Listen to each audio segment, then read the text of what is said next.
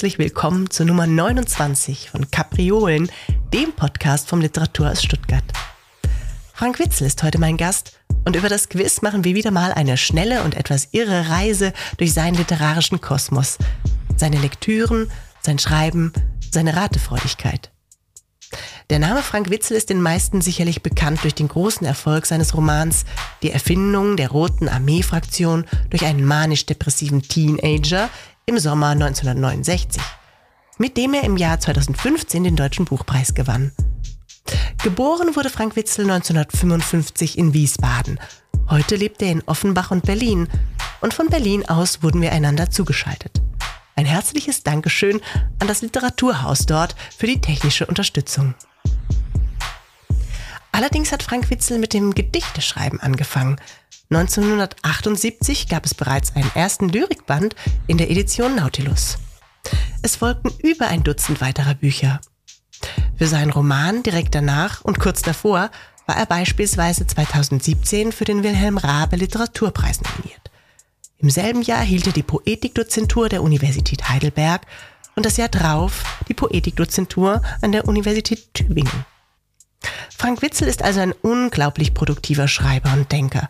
Zuletzt der Roman Inniger Schiffbruch über seine verstorbenen Eltern oder sein mehrteiliges metaphysisches Tagebuch.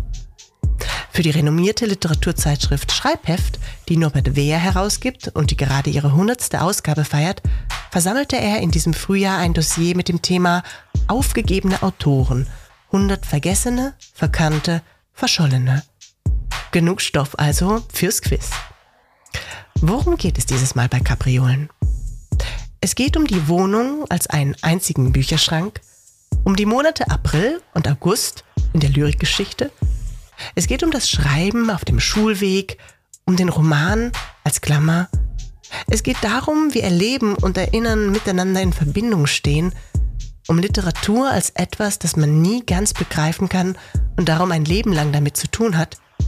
Es geht um die Beschreibung als Mangel um die größere Zeit, in der man vergessen sein wird, um die Fragwürdigkeit eines jeden literarischen Kanons, um das Denken als unstrukturierten Vorgang, um die Abschweifung als Stimulanz und die Tarotkarte des Narren. Frohes Hören und Mitraten. Im Literaturhaus in Berlin ist jetzt zugeschaltet Frank Witzel und ich freue mich, in diesem Sonnenschein heute ein herzliches Hallo nach Berlin zu rufen. Ja, ich begrüße Sie auch. Ich weiß gar nicht, wo Sie sind gerade. In der Nähe von Heidelberg sitze ich. Ja, okay, dann ein Gruß nach Heidelberg. Lieber äh, Frank Witzel, ich, ich hatte das große Glück, äh, in den letzten Wochen mich so ein bisschen in Ihr Werk hinein vertiefen zu können. Ne? Also und äh, ja, es ist so wunderbar für dieses für dieses Format, für diese Quiz-Sendung, weil ich aus dem Vollen schöpfen kann eigentlich, was literarische Verweise und vielleicht auch literarische Quellen angeht, weil in vielen Ihrer letzten Bücher gibt es immer wieder, ja, ist immer wieder auch ein kleiner Anhang an äh, Büchern, die sie alle gelesen haben. Und so konnte ich irgendwie wirklich aus dem Vollen schöpfen. Und was mir aber dadurch auch klar geworden ist, dass sie ein unglaublicher Leser sind. Und äh, da wäre ich jetzt wirklich erstmal neugierig, wie man sich ihre Bibliothek vorstellen muss, weil es in einem äh, ihrer metaphysischen Tagebücher, wie es ja. heißt, steht, ähm, ich sehe diese mit Büchern überfüllte Wohnung und denke an die mir vor zwei Tagen zugegangene Aufforderung des Finanzamtes, die Existenz meines Arbeitszimmers zu rechtfertigen, für das ich ein bescheidenes Drittel der Wohnung angegeben hatte, obwohl eigentlich die komplette Wohnung mein Arbeitszimmer ist. Also insofern, wie stelle ich mir Ihre Bibliothek Bibliothek vor und wie stelle ich mir Ihr Lesen vor?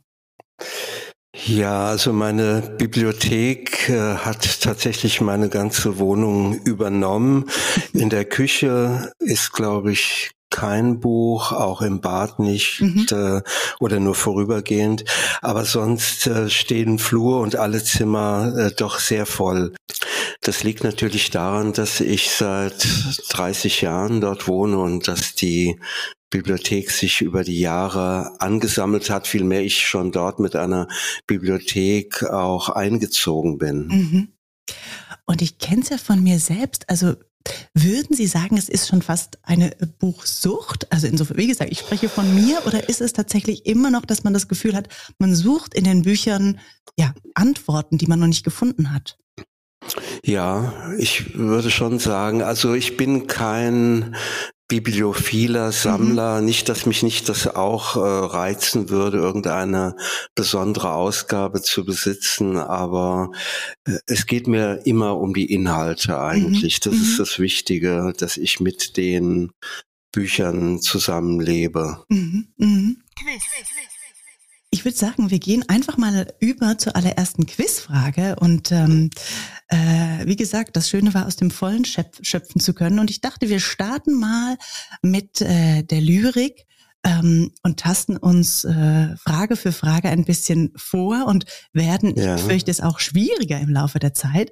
Aber äh, die erste, die, dieses erste Gedicht, das ich lesen werde, ähm, da können Sie nun raten, ob das entweder von Rolf-Dieter Brinkmann ist, äh, mit aus einem Gedicht, das heißt Rolltreppen im August, aus diesem, ja, legendären Gedichtband Westwärts 1 und 2. Oder ist das aus dem Englischen von T.S. Eliot, diesem Langgedicht Das öde Land, übersetzt von Norbert Hummelt. Mhm. Und es geht so los. April ist der übelste Monat von allen. Stopp. es war zu einfach, ich habe es befürchtet. Aber lassen Sie sich, lassen Sie es nicht kurz ja, ja. zu Ende Entschuldigung, ja. Nein, nein. Sie haben den Buzzer gedrückt. Okay, nochmal von Anfang. April ist der übelste Monat von allen. Treibt Flieder aus der toten Erde, mischt Erinnerung mit Lust, schreckt spröde Wurzeln auf, mich Frühlingsregen. Der Winter hat uns warm gehalten, hüllte das Land in vergesslichen Schnee, fütterte ein wenig Leben durch mit eingeschrumpelten Knollen. So jetzt. Ja, das ist der Anfang von äh, The Wasteland, also von T.S. Eliot, äh, wobei Rolltreppen im August auch eines meiner Lieblingsgedichte ist. Also ja, nee, das ist ganz auch ein, ein wichtiges Gedicht sogar tatsächlich, ja. ja. Also wie Westwärts eins und zwei sowieso ein ganz entscheidender Einfluss war äh, auf mein Schreiben oder dass ich überhaupt Schriftsteller geworden bin.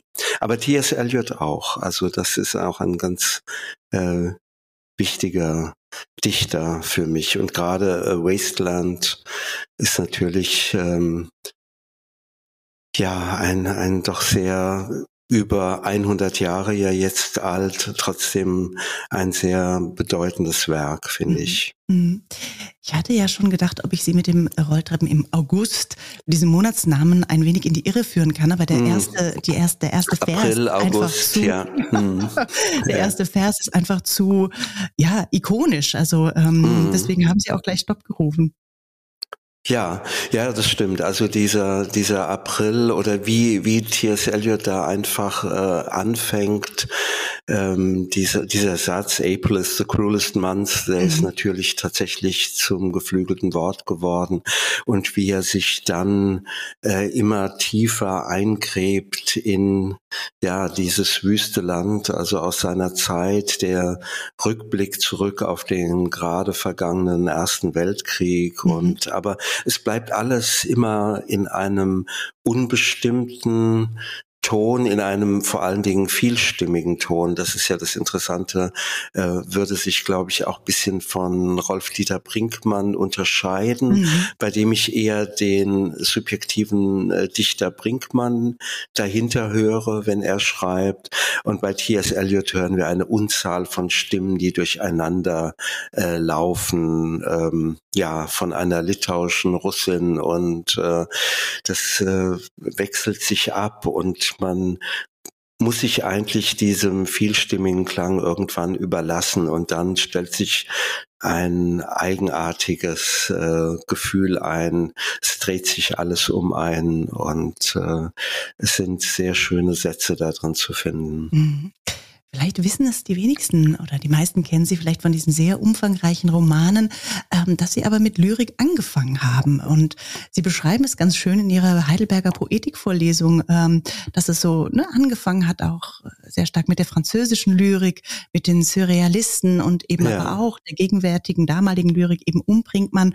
Und ich fand es ganz schön, den einen Satz, äh, der da stand, äh, konnte es wirklich sein, dass man etwas hinschrieb und es anschließend las und selbst nicht verstand. Also das war sozusagen ihr ja. erster Moment im Gedichteschreiben und in der Erfahrung mit etwas, ja, ne, aus dem Gehirn aufs Papier zu bringen und es steht da und es hat Wirklichkeit und ähm, aber wo, in Gottes Namen kam das selbst aus einem her?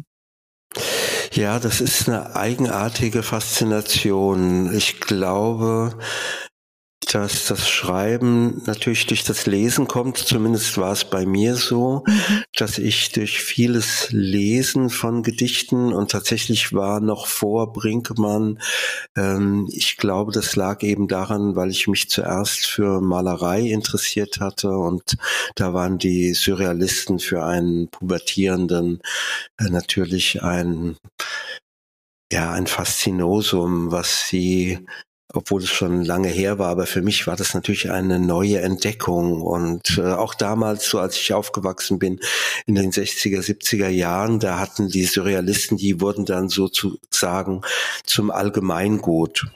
Und ähm, über die Surrealisten habe ich dann entdeckt, dass es neben den Malern eben auch Dichter gibt, äh, Eluard, Desnos, Breton, Soupeau. Mhm. Äh, die habe ich dann gelesen in Übersetzung und war fasziniert von diesen Bildern, die die entworfen haben, die mir äh, ja teilweise vertraut waren, also aus der eigenen Fantasie, aus eigenen Träumen, aus eigenen Tagträumen heraus. Und irgendwann gab es mal den Punkt, dass ich auch selbst etwas hingeschrieben habe. Mhm. Ähm, ich kann mich noch ziemlich genau erinnern. Es äh, war, glaube ich, auf dem Schulweg oder auf dem Rückweg vom Schulweg, dass ich dann ein Heft rausgenommen habe und habe selbst, äh, ich weiß nicht mehr genau, was es war, ähm, aber so paar Zeilen hingeschrieben und ja, dann habe ich das wieder vergessen. Und mhm. dann kam dieser Effekt, dass man etwas vornimmt und liest es und das ist einem selbst fremd. Es war mir selbst fremd. Ist das tatsächlich von mir geschrieben worden? Was meinte ich da in dem Augenblick? Mhm. Und durch diese interessante Diskrepanz mhm. bin ich dann so langsam in das Schreiben hineingerutscht. Mhm. Ja. Ähm, bei T.S. Eliot äh, heißt es ja, mischt Erinnerung mit mhm. Lust. Mhm. Und ähm, mein Gefühl war, oder Sie beschreiben es auch immer wieder in Ihren Texten, in Ihren Romanen, aber auch eben in den metaphysischen Tagebüchern, dass Sie über das Erinnern ganz stark nachdenken, dass das Erinnern ein großer, ein großes Momentum in Ihrem Schreiben ist, aber dass es einem auch immer wieder entgleitet oder ja, fast bis hin auch scheitert. Und ähm, deswegen würde mich ganz interessieren, so wenn wir auf Ihren letzten Roman schauen. Der heißt Inniger Schiffbruch und darin setzen setzen sie sich mit dem Leben ihrer Eltern auseinander, mit ne, der eigenen Kindheit, aber eben auch mit all dem, ja, woraus man Erinnerung schöpfen kann, weil ihr Vater gerade frisch verstorben war. Wenn ich das so eins zu eins sagen kann, denn es steht ja immerhin vorne drauf, Roman. Ähm, ja. Also was mhm. würden Sie sagen, was ja macht das zum Roman und äh, was lässt Sie an diesem Thema der Erinnerung auch nicht mehr los? Also dieses Buch ist sehr nah an meiner eigenen Autobiografie angelegt.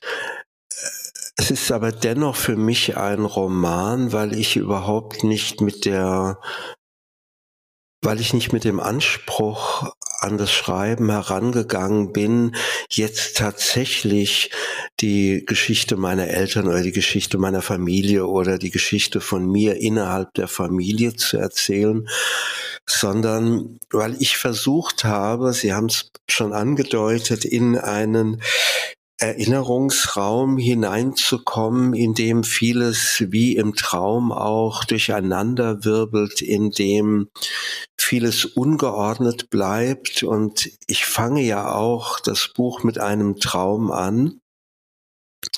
Das ist nicht zufällig, sondern ich bin tatsächlich über diesen Traum in das Thema überhaupt hineingekommen. Und die Traumwelt ist ja nun mal eine ganz eigene, die etwas in Symbole fasst oder etwas auch ungewöhnlich darstellen kann, auf das man vorher selbst so nicht gekommen wäre, obwohl es ja aus dem eigenen Denken, aus dem eigenen Hirn ja letztlich stammt. Mhm. Ähm, und das Romanhafte ist für mich auch eine Beschneidung der Themen. Mhm. mhm. Also ich erzähle nicht alles, was geschieht. Ich stelle nicht alle Figuren vor, die tatsächlich im Leben meiner Eltern oder mir oder auch in bestimmten Situationen, die ich schildere, ähm, anwesend waren. Mhm. mhm. Und das ist das Romanhafte sozusagen in diesem Fall. Mhm. Ansonsten würde ich für meine Bücher sagen, das Romanhafte besteht darin, äh, dass ich mich auch der Fantasie oder der Erfindungskraft überlasse und ähm, äh, dort in diese Richtung gehe. Aber bei diesem speziellen Buch, das Sie angesprochen haben, beim innigen Schiffbruch, da ähm, stimmt sozusagen alles. Also diese Stimmen würde ich immer in Anführungszeichen setzen, weil es natürlich ein eine subjektive Stimmigkeit mhm. ist. Aber es, man kann das überprüfen. Es gibt die Personen, von denen ich erzähle. Ich ähm, erfinde nichts, mhm. weil ich mich auch äh, Dokumenten, äh, weil ich weil ich auch Dokumente benutze, die ich im Nachlass meiner Eltern gefunden habe. Und äh, ich habe gemerkt, wenn ich dann noch anfangen würde, etwas zu erfinden, mhm. dann äh, würde es, glaube ich, schwierig werden. Also nicht nur für die Leser, sondern auch für mich selbst, äh, weil ich dann nicht mehr selbst wüsste, in welchem Raum ich mich befinde. Ich hatte anfänglich das tatsächlich versucht, wie in meinen anderen Romanen auch, ähm, in die Erfindung, in die Fantasie hineinzugehen, mhm. aber habe das schon sehr früh wieder verworfen. Mhm. Also da war schon eine Entscheidung. Trotzdem habe ich Roman äh, als Genrebezeichnung gewählt, weil ich doch der Meinung bin, man könnte hier natürlich jetzt länger reden, mhm. auch über das autofiktionale Schreiben. Vielleicht kommen wir noch an einen anderen Bereich darauf. Aber ich bin in diesem speziellen Fall schon der Meinung, dass es sich um einen Roman handelt, weil die Auswahlkriterien, die Zusammenstellung, äh, der spezifische subjektive Blick dem Ganzen doch eine romanhafte Anmutung gibt. Mhm. Ja, also Sie sagen es ja, es geht los mit diesem Traum von einem Rhinoceros und ne, das, das kommt auch immer wieder, dieser Traum und ich musste auch ein bisschen an Marcel Proust denken, der natürlich auch vorkommt im Roman als, als Lektüre, wo es, ne, das, wo es ja. mit dem Madeleine losgeht mhm. und der Erinnerungsstrom fängt an und so hatte ich das Gefühl, das ist dieser Traum vom Rhinoceros, der so ein bisschen diese, diese Rolle übernimmt und gleichzeitig mhm sagen Sie es ja, ne? Sie, Sie packen ganz viel Unterschiedliches hinein, ähm, seien es eigene Erinnerungen, ne, wie die Mutter dem Vater am Abend Rührei macht, ne, und das irgendwie so wie ein Essen für, für Erwachsene scheint, weil sie nur so ein bisschen was abbekommen oder ne, Fotos von Erstkommunion oder ja, unterschiedliche Lektüren bis hin zu Ingeborg Bachmanns Kriegstagebuch, aber auch all das, was sie von ihren Eltern finden, wird ja wie in so einer Art Collage mit hineingeworben, gewoben.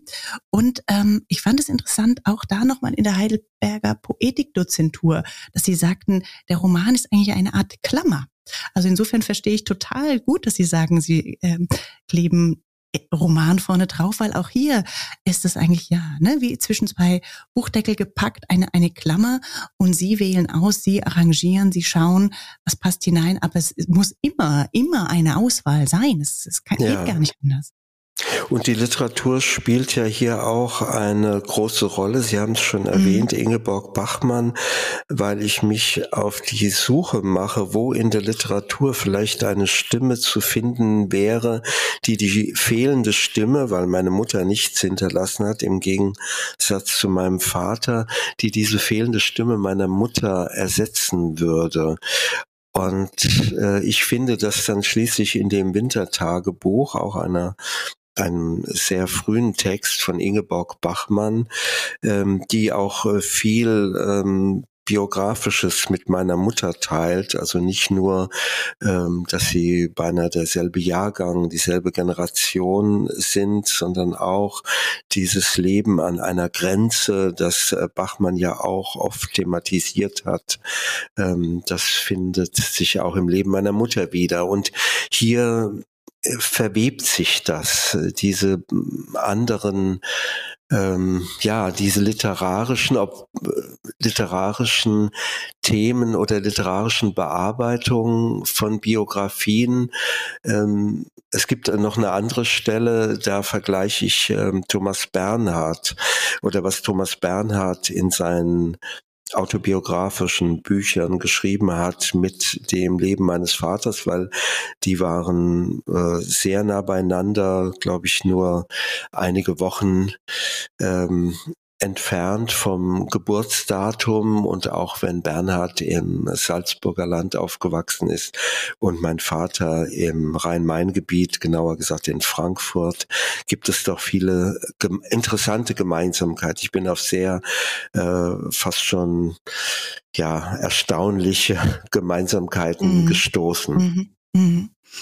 Ja, sehr berührend fand ich auch die Stelle, wo Sie erzählen von Ihrem Vater ähm, vom 17. Mai 1945, also ganz genau datiert, zehn Tage nach dem Ende des Krieges, wo ihr Vater mit einem Freund, ja, mit ne, übrig gebliebenen Handgranaten spielt und mhm. der Freund vollkommen zerrissen wurde und ihr Vater unversehrt überlebt, aber tatsächlich so ein krasses Ereignis quasi nie Thema war, bis kurz vor seinem Tod, ne, bis äh, auf einmal auch da wiederum so Erinnerung scheinbar nach oben gespült wurde. Und ja. auch das ist ja äh, gleichzeitig dann auch wieder ein Thema im Buch, darüber nachzudenken, äh, ja, was, was, wie kann man Erinnerung trauen? Ähm, wo kommt Erinnerung her? Wann?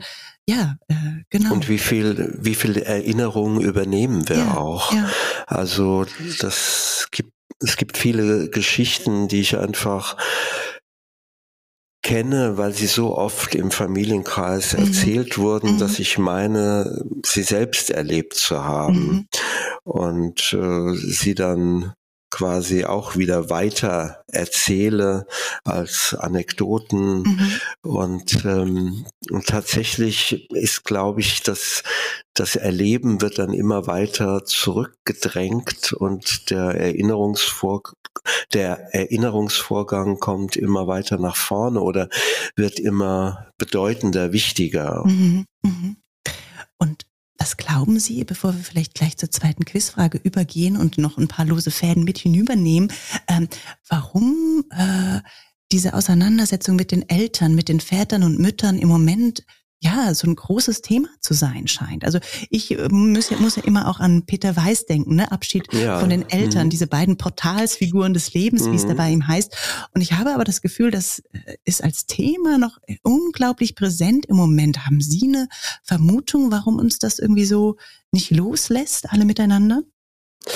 Ja, ich glaube, es handelt sich hier vielleicht sogar um eine Art von Übernahme, weil die Generation, die jetzt eben äh, stirbt oder über die man über die die nächste Generation schreibt, ähm, die hat sich oft der Erinnerung verweigert, weil sie aus gutem Grund, man kann das auch verstehen, sie wollten eher nach vorne schauen, weil sie als Kinder bereits so viel Grausames, Schreckliches erlebt haben, dass sie da einen Strich ziehen wollten. Sie wollten neu anfangen und haben sich ähm, eher in eine andere Richtung orientiert und sind auch oft Fragen ausgewichen oder am Ende ihres Lebens sind sie vielleicht dann auch noch mal auf diese Fragen zurückgekommen.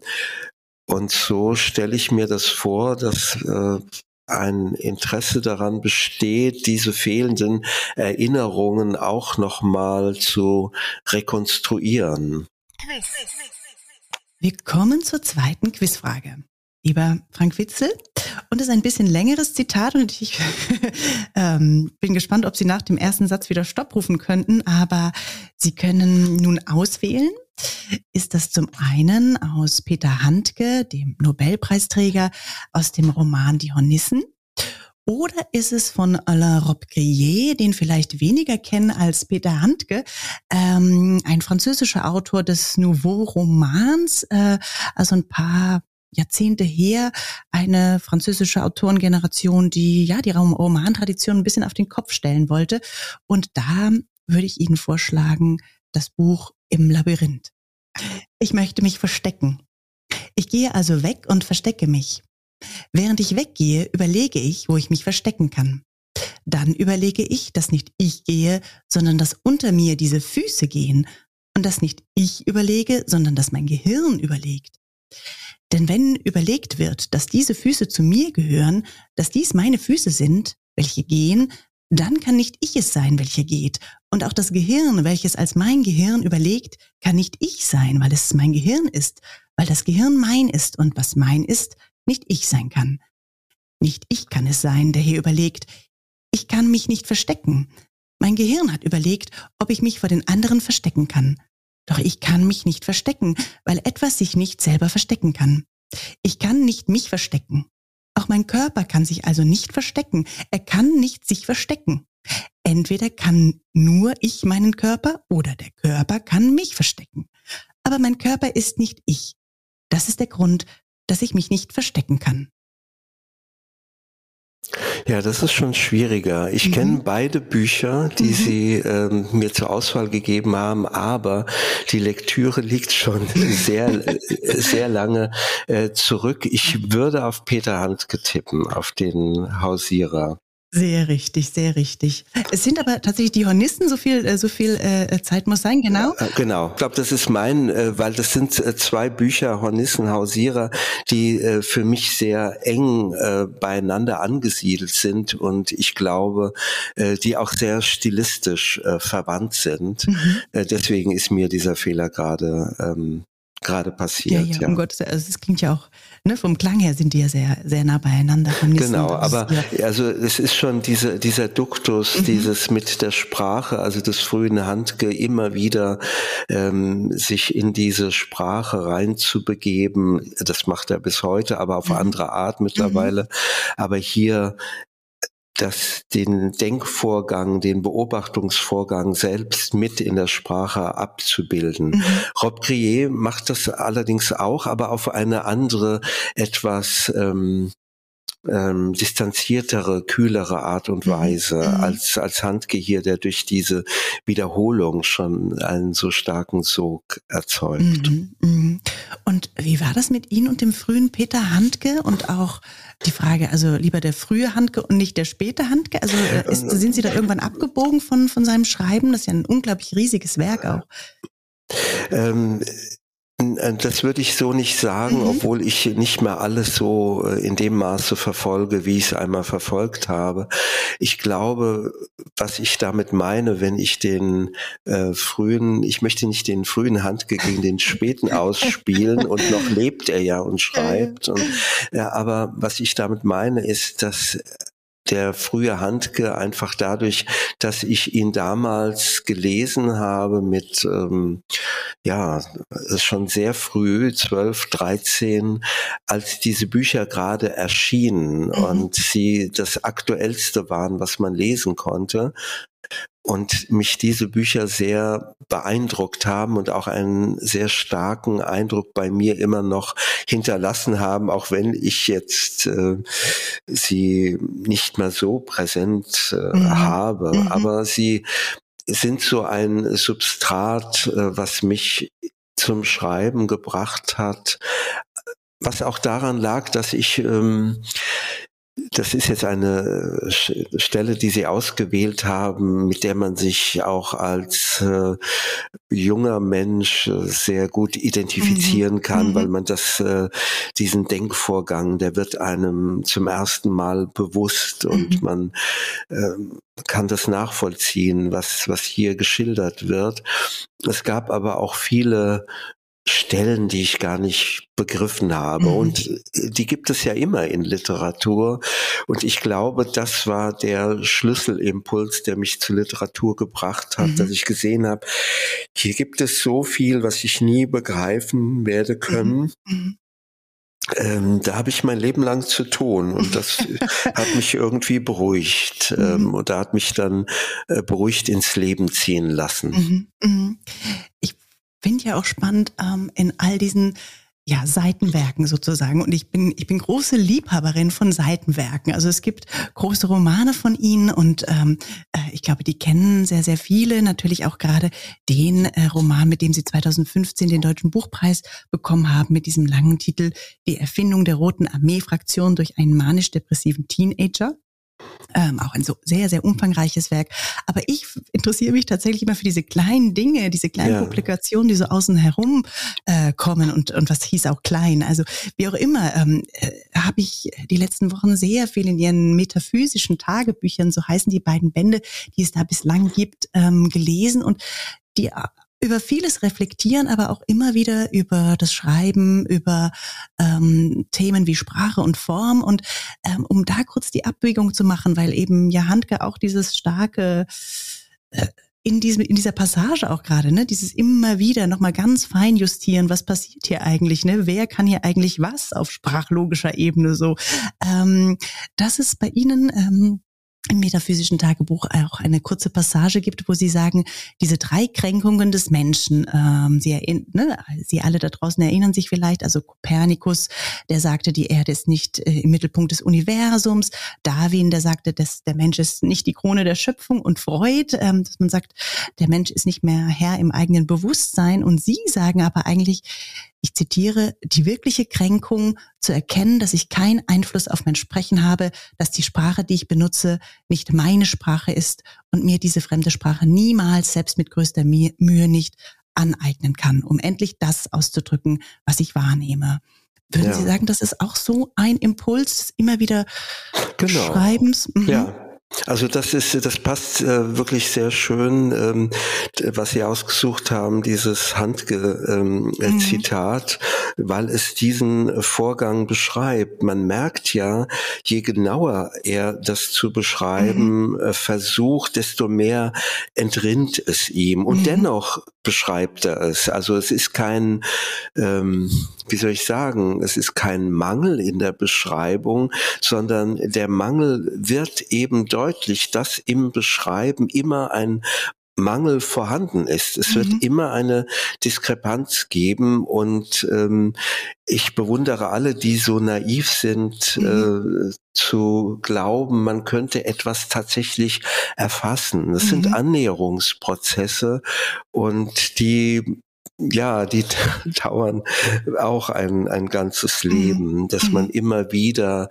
äh, auch, auch im Schreiben. Ich habe eine gewisse Praxis jetzt, weil mhm. ich äh, über ähm, 40 Jahre schreibe mhm.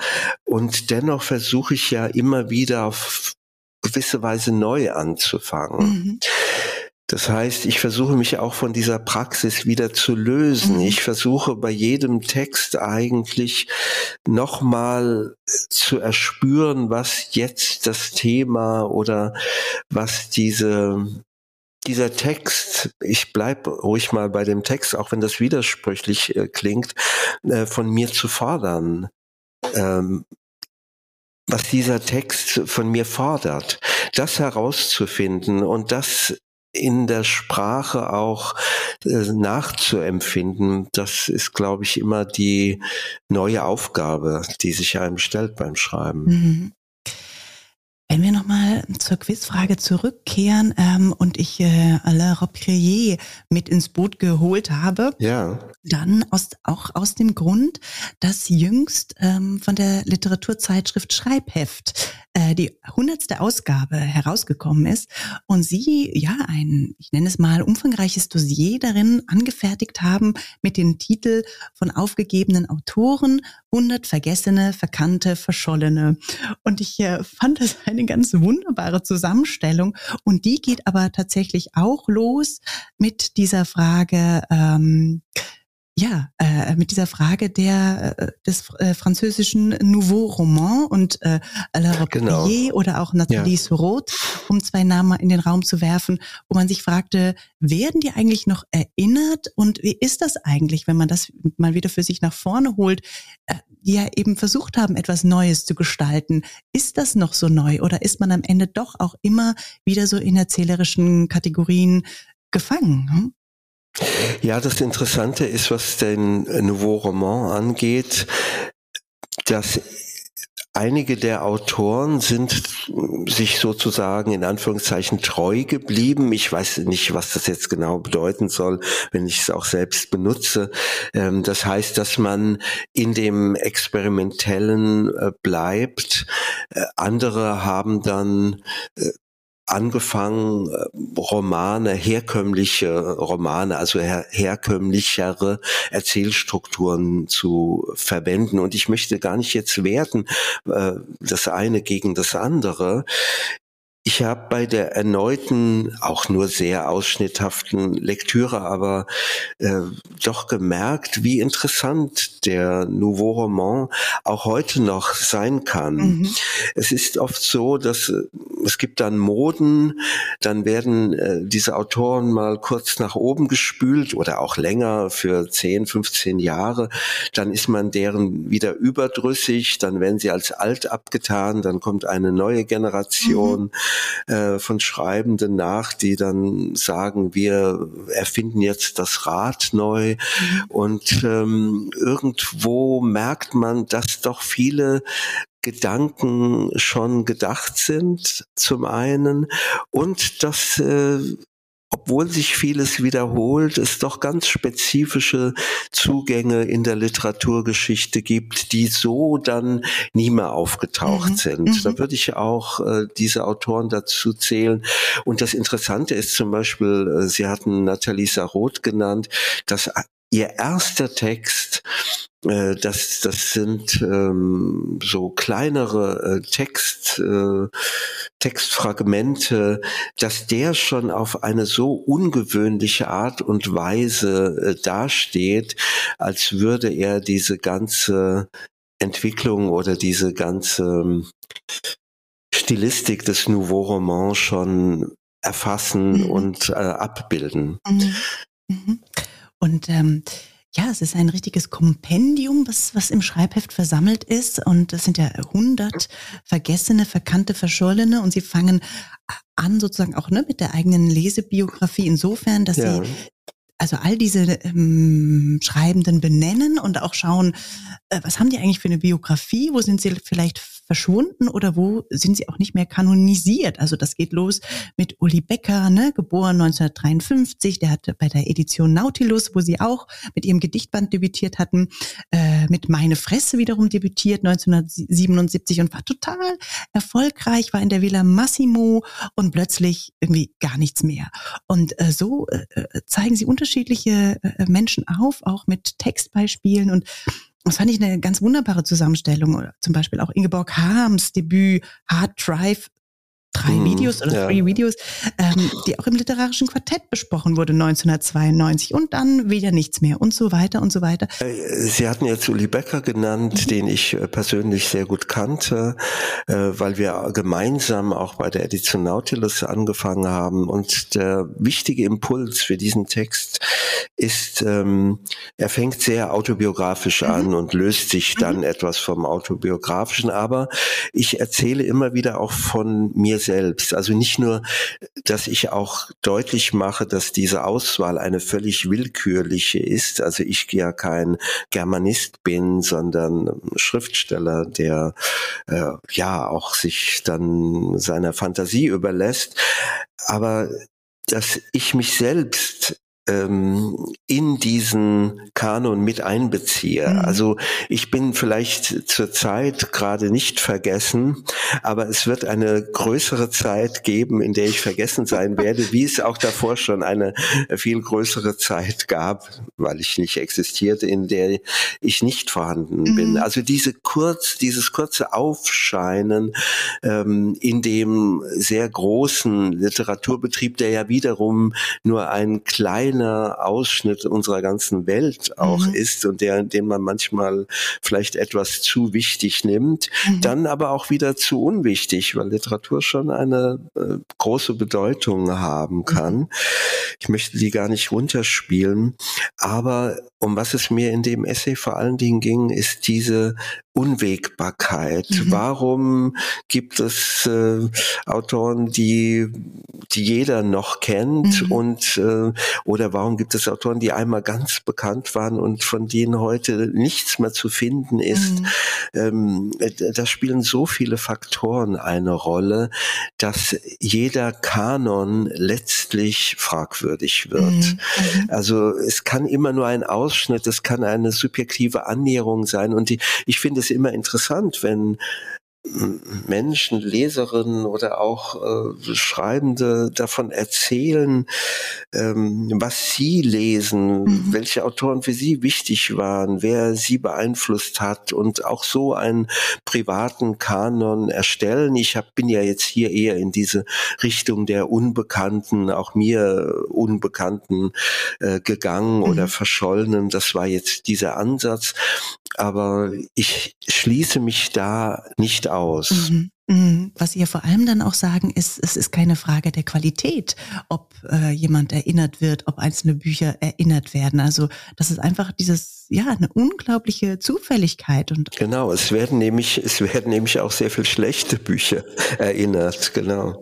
Ähm, und würden Sie sagen, finden Sie diesen Gedanken eigentlich eher tröstlich oder frustrierend, zu wissen, okay, jetzt ist vielleicht mal der kurze Moment, wo man äh, Aufmerksamkeit bekommt? Ähm, es entspricht so meiner grundsätzlichen Lebenshaltung mhm. als Melancholiker. Also, dass man so ein eine Akzeptanz entwickelt dieser Vergänglichkeit gegenüber, mhm. äh, sich aber trotzdem nie ganz damit abfinden kann. Mhm. Mhm. Deswegen äh, empfehle ich dieses Kompendium im Schreibheft auf jeden Fall jedem zur Lektüre. Jede Seite wirft unterschiedliche Emotionen in einem auf, sei es Melancholie, ähm, Erleichterung, Frustration. Ich glaube, es ist auch manchmal es ist auch manchmal heiter, ja, glaube ich. Also ja, es sind auch sehr lustige sehr skurril Passagen auch, auf jeden Genau, Fall. skurril, ja, ist der richtige Ausdruck. Sehr ja. gut. Was uns äh, zur dritten Quizfrage führt, in einer Geschwindigkeit, wie Sie merken hier, äh, die uns tatsächlich auch nochmal in äh, die Frage des philosophischen bringt. Und zwar kann das nächste Zitat sein, entweder aus Franz Kafkas Tagebüchern. Äh, Franz Kafka muss man, glaube ich, nicht weiter einführen. Es ist wirklich jedem ein Begriff. Oder aber Søren Kierkegaard, äh, dem dänischen Philosophen, der dem einen oder anderen vielleicht auch schon mal begegnet ist aus seinem, aus seiner Schrift Die Krankheit zum Tode, übersetzt von Walter Rest, Günter Jungblut und Rosemarie Löckstrup. Das Zitat ähm, geht so. Die Furcht vor Narrheit. Narrheit in jedem gerade ausstrebenden, alles andere vergessen machenden Gefühl sehen. Was ist dann die Nicht-Narrheit? Nicht-Narrheit ist vor der Schwelle zur Seite des Eingangs bettlerhaft stehen, verwesen und umstürzen. Das war's. Das war's schon, ja. Ganz ja. Cool. Ähm, ich würde auf Kierkegaard tippen. Ha, es ist Franz Kafka tatsächlich. Es ist doch Franz Kafka. Es ist tatsächlich ja. Franz Kafka. Mm, Aber ich, ja. wie gesagt, ich habe, ich war. Nein, nein, also das ist, äh, Kafka war ja auch Kierkegaard-Leser. Mhm. Aber äh, das, das soll mich nicht rausreden. Ähm, ich habe auf den, ich habe auf den Stil gehört mhm. und meinte, ähm, weil mir das Zitat selbst nicht jetzt äh, so geläufig war ähm, und meinte nicht Kafka zu hören. Ähm, Kierkegaard, das ist natürlich etwas schwieriger stilistisch, weil es da verschiedenste Übersetzungen gibt. Genau. Ähm, und äh, darauf, darauf hatte ich mich verlassen. Von der mhm. Thematik passt es natürlich zu beiden. Ja, da bin ich froh, dass ich daneben gelegen habe. Ja. Ähm, aber ich finde es äh, ein spannendes Zitat. Wir können auf vielerlei darin ähm, zum Sprechen kommen. Aber mhm. zuallererst mal, ich hatte es ja schon hin und wieder mal erwähnt, ähm, von diesem metaphysischen Tagebuch, das es mittlerweile publiziert gibt von Ihnen in zwei Bänden.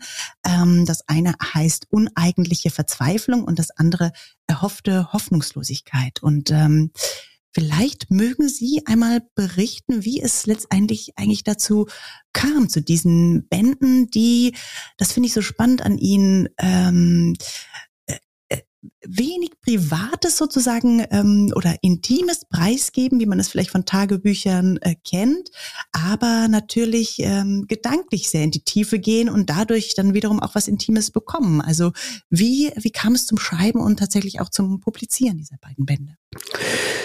Ja, das ähm, ist in diesem Fall nicht ganz uninteressant, weil es mit dem äh, von Ihnen auch schon erwähnten innigen Schiffbruch zusammenhängt. Mhm, mhm. es war nämlich ähm, so, dass ich angefangen hatte, nach dem Tod meiner Eltern äh, ziemlich rasch, weil äh, ich den Haushalt aufgelöst habe und äh, dort auf Tagebücher gestoßen bin, andere Dokumente und weil diese Erinnerung sich da nochmal direkt angeboten hat und dann habe ich angefangen, erste Notizen zu machen, aber ich kam da überhaupt nicht weiter. Ähm, es war tatsächlich so wie so eine ähm, Schreibhemmung, obwohl ich so viel zu schreiben gehabt hätte oder zu erzählen gehabt hätte, aber ich wusste nicht, wie ich das ja, wie ich das bewältige. Also benutze ich die Dokumente, indem ich sie eins zu eins darstelle und nur etwas kommentiere. Also ich war da tatsächlich in eine Sackgasse geraten. Und ähm, dann äh, kam noch irgendwie, also es wuchs sich so zu einer ja richtigen Art Krise aus, um es mal so zu sagen. Es kamen noch andere Verwerfungen hinzu und da ich kein Tagebuchschreiber bin, das ist vielleicht auch interessant in diesem Zusammenhang, ähm, habe ich angefangen, ich weiß gar nicht, ja, wie ich drauf kam, ich glaube, dass ich nochmal versucht habe, mich irgendeiner Lektüre, in, in diesem Fall das äh, metaphysische Tagebuch, daher habe ich den Namen übernommen, von Gabriel Marcel, ähm, einem existenzialistischen Philosophen Anfang des äh, 20. Jahrhunderts, Franzose, der ein sehr früh ein metaphysisches Tagebuch geschrieben hat, um seine Metaphysik, um seine Philosophie zu entwickeln. Also bei ihm war es etwas anders. Er wusste, er will Philosoph werden und er entwickelt jetzt sozusagen in einer täglichen Arbeit, in einer Schreibarbeit, in einer Aufzeichnung diese Philosophie. Ich habe dann angefangen, ihn zu lesen, bin aber mit der Lektüre nicht weit gekommen, weil ich sozusagen dann meinen eigenen mein eigenes Tagebuch angefangen habe zu schreiben. Und ich habe tatsächlich jeden Tag geschrieben und äh, ich thematisiere auch dieses Schreiben im Tagebuch. Äh, habe dann irgendwann gemerkt, jetzt wird es äh, selbst sehr stark selbstreflektorisch über das Schreiben des Tagebuchs, ähm, habe mir dann ein Ziel gesetzt, dass ich äh, nach zwei Monaten einfach, also genau an dem nach zwei Monaten habe ich dann das Tagebuch aufgehört und habe aber jeden Tag einen, manchmal längere, manchmal kürzere Einträge. Also mich haben da zwei Monate habe ich nur daran geschrieben, nur im Zusammenhang mit diesem Tagebuch gedacht. Ähm, und diese Arbeit hat mich dann, ich kann gar nicht sagen wie, dazu befähigt, den Roman zu schreiben. Also ich habe gleich anschließend, äh, teilweise schon ein bisschen parallel, dann den innigen Schiffbruch. Es kam dann noch dieser Traum dazu und plötzlich wusste ich dann, wie ich den Schiffbruch schreiben mhm. werde. Mhm. Ich finde, es geht ja um die viel um die großen Fragen. Ne? Es geht um Liebe, Tod, es geht um Traurigkeit, es geht um Glaube auch, um, um Gott. Es geht auch um, um Angst. Es ne, und auch solche mhm. philosophischen Fragestellungen nach Demut zum Beispiel. Aber es geht auch viel ums Schwimmen und ums Träumen. All ja. das ist drin. Aber es beginnt, und das finde ich spannend, erst einmal mit der Frage des äh, Denkens. Also, ähm, dass Sie sagen, gibt es tatsächlich einen Vorgang, den man als Denken bezeichnen könnte? Ich kann nur denken, wenn ich schreibe. Und ähm, das finde ich total schön, was wiederum zu dieser äh, äh, Ausgangssituation ihres Schreibens geht. Man tut etwas aufs Papier und fragt sich, ist das von mir und was hat es zu bedeuten? Und das Gleiche eigentlich auch mit diesem Gedanken des, des Denkens, also dass Sie sagen, über dieses Umweg des Denkens auf dem Papier vielleicht doch noch ja so in, ins Erzählen und ins Schreiben zu kommen. Ja, das Denken ist ja tatsächlich ein mich immer wieder faszinierender Vorgang, mhm. weil gerade wenn man jemandem sagt, äh, ich denke darüber nochmal nach, äh, wie macht man das denn eigentlich? Setzt man sich da zu Hause hin? Also ich mache das nicht. Ähm, ich denke natürlich daran, aber es ist ja ein doch sehr unstrukturierter Vorgang, zumindest bei mir. Also mhm. es mag bei Ihnen oder bei anderen ganz anders sein, aber ich merke, dass im Schreiben sich mein Denken dann viel mehr fokussiert mhm. und dass ich da tatsächlich auch dann wiederum im Denken, also wenn ich mit dem Schreiben aufgehört habe, im Denken auch fokussierter bin. Mhm. Ähm, und äh, das ist äh, ein, ein sehr interessanter Wechselprozess mhm. für mich. Total. Und ähm, um auch zu diesem Zitat von Kafka zurückzukommen, was auch eine große, äh, große, was auch große Themen sind, ist diese, dieses Nachdenken über Angst. Und bei Kafka mhm. heißt es ja die Furcht vor Narrheit. Also das eine ist irgendwie, dass sie auch an einer Stelle unterscheiden, was ist Angst, was ist Furcht. Ähm, mhm. Dieses beide und auch dieser Begriff der Narrheit, in dem sie auch immer wieder darüber nachdenken, ja, wann wird man eigentlich verrückt oder schizophren? Ne? Wo ist denn da auch vielleicht mhm. eine Schnittstelle? Und insofern fand ich dass dieses Kafka-Zitat sehr schön, weil es auch so beide Themen aufgreift, die immer wieder vorkommen im Tagebuch. Ja, ich finde, äh, Narrheit ist tatsächlich, also ist ein Begriff, den ich ja nicht benutze, mhm. aber den ich vielleicht in Zukunft benutzen werde oder zumindest benutzen sollte, weil der etwas anderes noch äh, beinhaltet. Er nimmt etwas, äh, auch die Angst, wenn man jetzt spricht von ähm, ja, von äh, Schizophrenie, um mal ganz hoch zu greifen, oder von Wahnsinn oder von bipolarer Störung oder was auch immer, dann äh, ist das gleich so eine Pathologisierung und den Narr, den sieht man auch teilweise fröhlich vor sich hinziehen, äh, pfeifend mit einem, ja, ich habe jetzt glaube ich diese Tarotkarte der Narr, der da so einen ähm, Beutel über der Schulter an einem Stock trägt. Äh, man weiß gar nicht, was da drin sein soll, weil er doch so unbekümmert und unbeschwert ist. Also äh, ich glaube, zwischen diesen beiden Polen, also natürlich nicht die, äh, ja, die Geisteskrankheit jetzt verniedlichen oder ins äh, gar Lächerliche führen, aber auch trotzdem jedem Bereich doch noch vielleicht etwas abgewinnen zu können, was über ihn hinausführt oder was auch eine Chance bedeutet. Mhm, mhm. Ähm, wie ist das eigentlich mit Kafka und mit äh, Kierkegaard? Beide kommen in ihren Schriften immer wieder vor. Ähm, in einem Band äh, Humor und Gnade heißt ja, das ein Gesprächsband mit dem Philosophen Markus Steinweg. Ähm, da ähm, zitieren sie Kafka auch. Da heißt es aber, jeden Tag soll zumindest eine Zeile gegen mich gerichtet werden, wie man die Fernrohre jetzt gegen die Kometen richtet. Ähm, also wie ist es mit äh, Kafka und ähm, Kierkegaard auch für Sie als, als, Leser, als Leser? Ja, ganz wichtige, äh, ganz wichtige Wegbegleiter, Autoren, die auch durch ihre Biografie mir sehr viel ähm, immer Mut gegeben haben, ähm, weil sie doch in einer großen Radikalität ihr Leben gelebt haben, äh, sind ja beide nicht übermäßig alt geworden. Ich habe beide schon überlebt. Ähm, aber vor allen Dingen so ein Satz, den Sie jetzt gerade zitiert haben von Kafka, ähm, dieses gegen sich selbst denken, gegen sich selbst andenken. Das haben beide auf ganz unterschiedliche Weise getan, aber auf äh, fast unnachahmliche Weise. Kafka in seinen äh, Schriften, aber natürlich auch in seinem Tagebuch, besonders Kierkegaard durch, dadurch, dass er sehr viele verschiedene Stimmen gewählt hat, äh, viele Pseudonyme, Heteronyme, mit denen er geschrieben hat, unterschiedliche Auffassungen konnte er so für sich in An Einklang bringen. Äh, also sie haben beide ein großes Werk geschaffen. Es ist durchaus überschaubar. Kierkegaard war auch Tagebuchschreiber. Also mhm, also Kierkegaards mhm. Tagebuch äh, ist ein Vielfaches von dem äh, von von Kafka.